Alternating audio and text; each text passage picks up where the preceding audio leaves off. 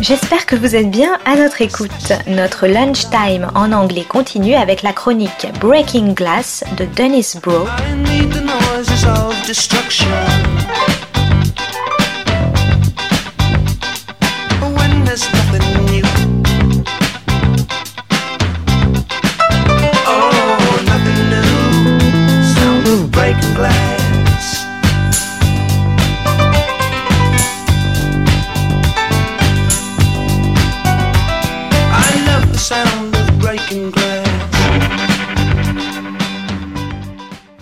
Broe on the Global Television Beat Breaking Glass.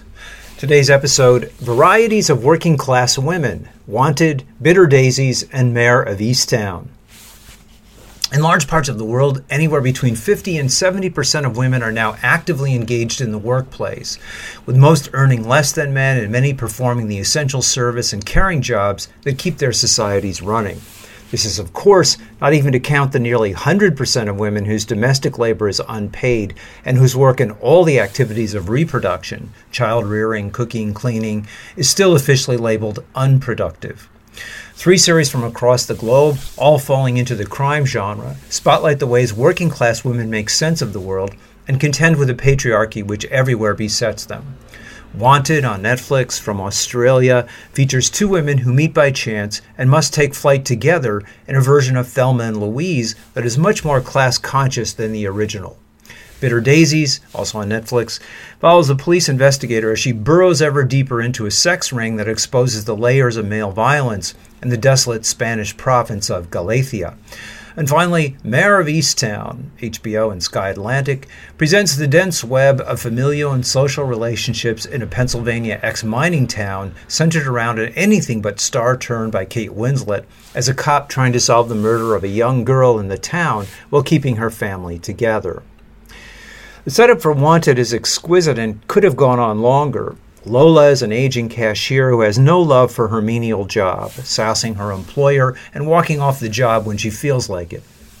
Chelsea is a young accountant at a corporate firm with a rich father who longs to assert herself in a job in which she remains faceless. They cross each other because both wait at an otherwise deserted bus station each midnight, but would have never spoken, except that they suddenly find themselves in the middle of a drug deal gone wrong involving a crooked cop.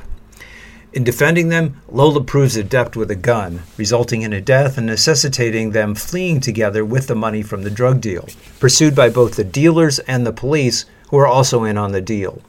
The series, on Australian independent television, lasted three seasons. It was hoped Netflix would pick it up for a fourth, but it did not.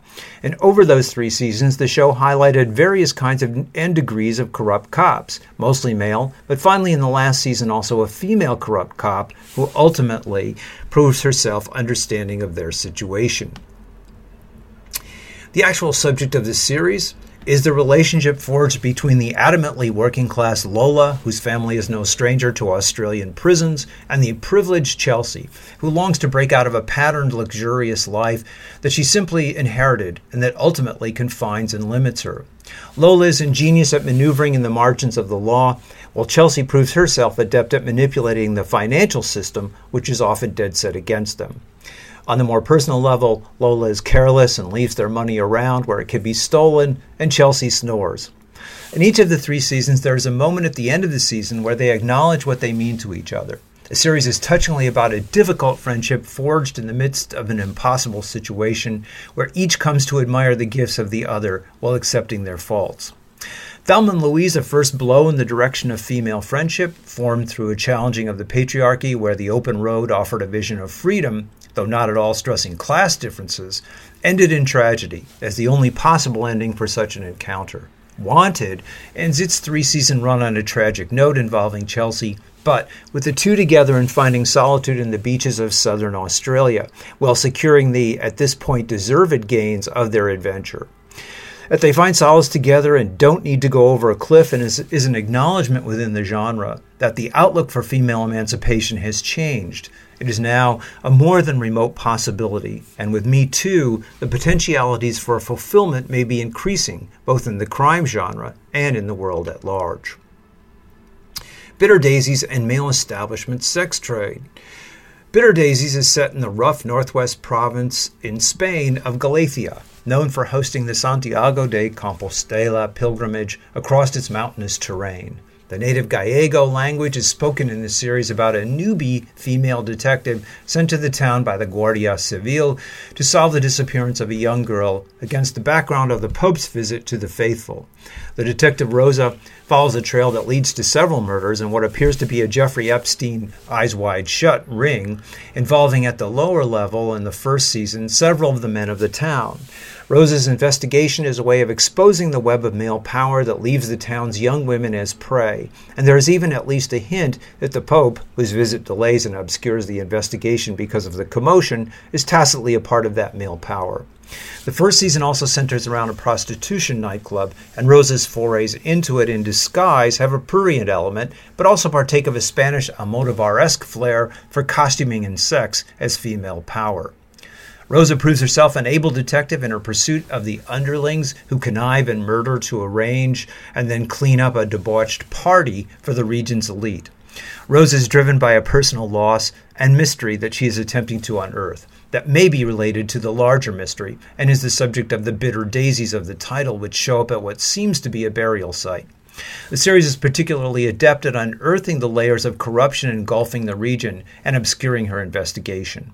One final reveal at the end of the of season one, where the lead female's mental condition evokes the and then far outstrips that of the counterintelligence agent in Homefront, is entirely unnecessary and an arbitrary impugning of her skills.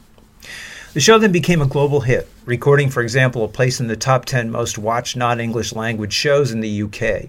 The second season promised the detective returning to the area and this time investigating the actual web of elite men of the region who are participants in the sex ring involving young girls. The budget is bigger in season 2, culminating in a lavish, crowded party scene in the finale.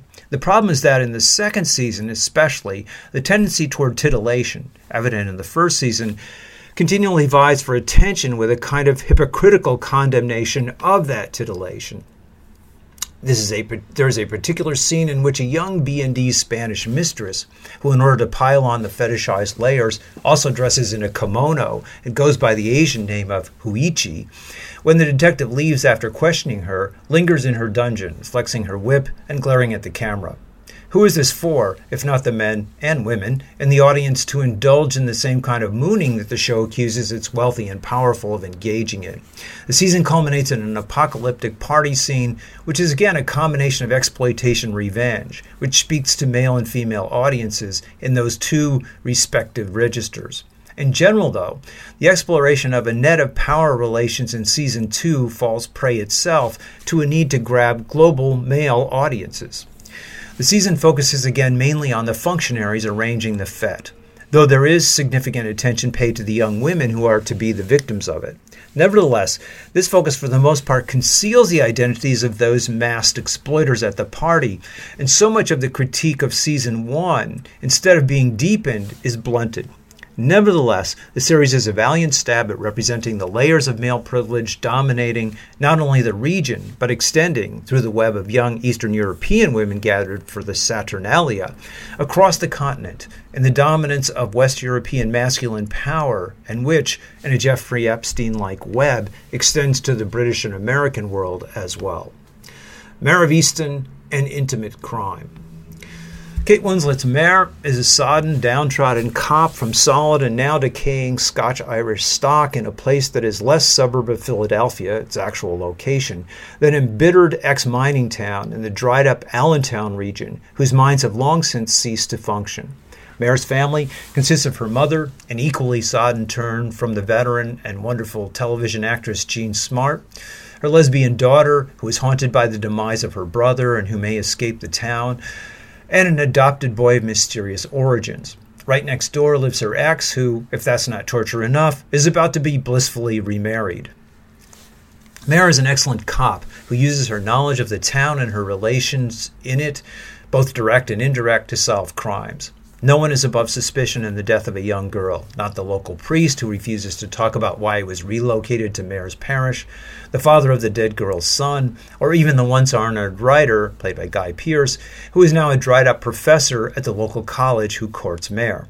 What gives the series its breadth and depth is Mare and the other characters' display of raw emotions in this desolate working class setting, where each struggles to find soothing words rather than fists or inflammatory rhetoric to express themselves. This battle to throw off inarticulateness is manifest most strongly in Mare, who gives way to the to bullheaded decisions to protect those around her and keep what is hers, but who constantly is pulled in the direction, in spite of herself, of caring for those near her and for the welfare of her community as a whole. This is one of the best American series on the toll the lack of economic opportunity has taken on working class lives, with those in Easttown struggling to keep their heads above water as they watch those around them drowning. The general reaction of the American critics, before the mystery swung into high gear, was that the series was a bore, that Kate Winslet let herself wallow in mediocre material, a reaction that was less critical opinion than disdain for any series that treats working class life with the seriousness it deserves. A final note it's odd that this ultimate working class series stars the English actress Kate Winslet and the Australian actor Guy Pearce, but perhaps not so strange since each comes from a culture which is much more conscious of class differences than that of the US. This is Broe on the Global Television Beat Breaking Glass. Oh, Dennis Broe is the author of Film Noir, American Workers and Postwar Hollywood, Class Crime and International Film Noir, and Maverick or How the West Was Lost. Is hyper-industrialism and television seriality the end of leisure and the birth of the binge?